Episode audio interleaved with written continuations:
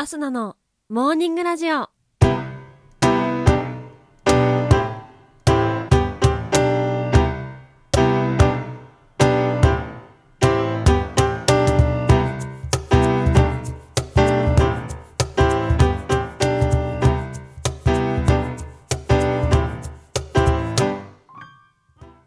皆さんおはようございます。そして本日2月9日水曜日、お誕生日のあなた、おめでとうございます。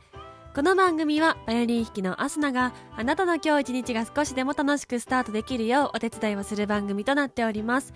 今日のお天気や一日をワクワク過ごせるお役立ち情報などお話をしてまいりますどうぞ最後までお付き合いお願いいたします。それでは今日も早速お天気のコーナーから参りましょう。本日2月9日のお天気です。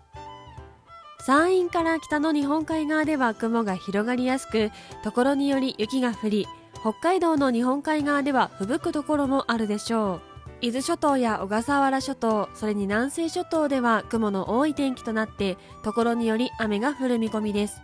その他の地域はおおむね晴れるでしょう。最高気温は平年並みとなるところが多い予想です。東京都最高気温10度の予想です。それでは次のコーナーに参りましょう。毎日が記念日のコーナー。本日2月9日の記念日はこちら。肉の日、服の日、服の日、漫画の日、おさむきとなっております。肉の日、こちらは肉の語呂合わせから来ております。肉の2が2、9が9です。毎月29日も肉の日に制定されており、お肉屋さんやスーパー、焼肉屋さんなどで特売のセールや各種キャンペーンが行われております。続きまして、服の日、こちらも語呂合わせから来ております。服のふが2、くが9です。ファッションは幸せのコミュニケーションをキャッチフレーズに、例年2月9日を中心として様々なイベント等が開催されております。ちなみに洋服に関しては他にも11月12日が洋服記念日11月29日がいい服の日に制定されております。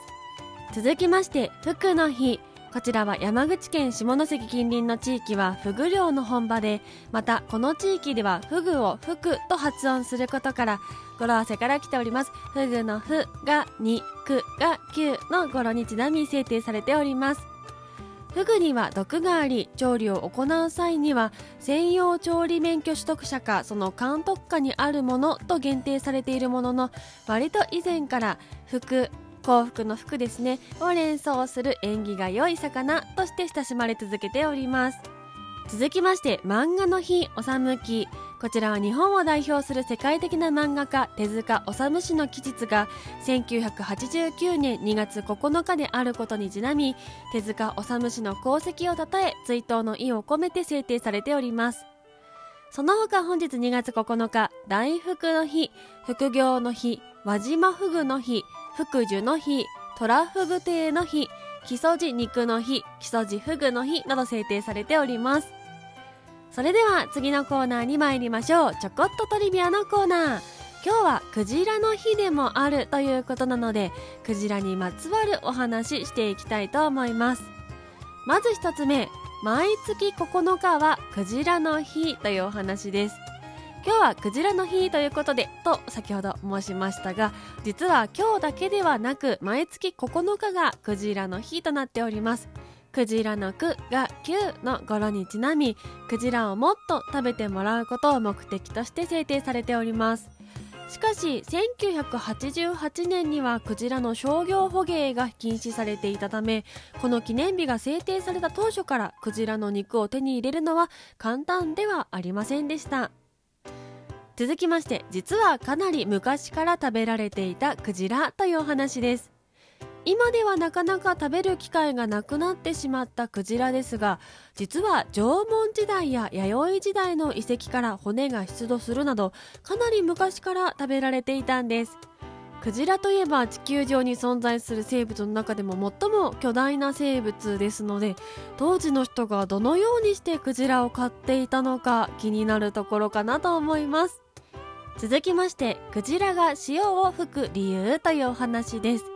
クジラといえば海面から頭を出して豪快に潮を吹くイメージありますよね。絵などで描くと頭からピュッと描いてる感じがします。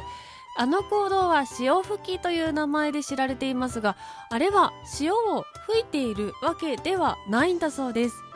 実はあれはですね潮ではなく空気を吐き出しているだけなんですね。クジラは人間と同じく哺乳類ですので肺で呼吸をしております。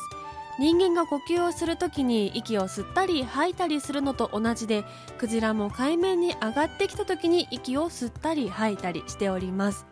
クジラの体内に残っている空気は実はとても高い圧力が加えられていることから呼吸をするとものすごい勢いで息が噴出されます。そして物質に加えられている圧力が急激に低下すると物質の温度が下がる現象が発生することから吐き出された息に含まれる水分が霧のようになります。この霧が遠巻きに見ているとあたかも塩を吹き出しているかのように見えていたものの正体だったということなんですね。混ざった水分を吐いてるとかっていうわけでもなくただただ空気が出ているだけというちょっとびっくりなお話でした。続きましてクジラなのに歌を歌うことができるというお話です。クジラの中でもザトウクジラのオスについては歌を歌うことができるそうなんです。ザトウクジラがなぜ歌を歌うのかは未だに謎に包まれていますが一説によるとメスクジラへの求愛を行う時にこの歌がコミュニケーションの手段として使われているとされています。歌のメロディーラインはうなり声のように低い音域から笛の音のように高い音域まで幅広く数分間にわたって歌われていて時には1時間以上も歌われることもあるようです。繁殖期に歌われることが多いそうですがその時によって歌われるメロディーラインは変化していきます。歌を歌う動物は他にもいますがここまで広い音域でしっかりとメロディーラインを意識して歌っているのはザトウクジラだけなのではと言われております。またクジラは歌を歌えるだけでなく大声を出すのも得意でシロナガスクジラが思いっきり大声を出すと188デシベルという音の大きさになります。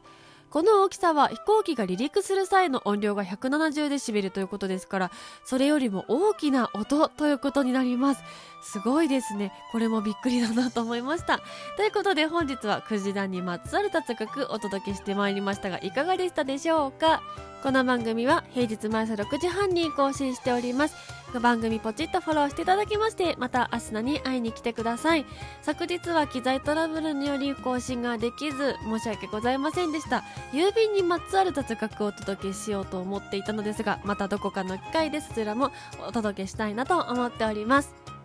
それでは今日は水曜日、いつもの参りましょう。今日も一日のんびりいってらっしゃい。気をつけてね。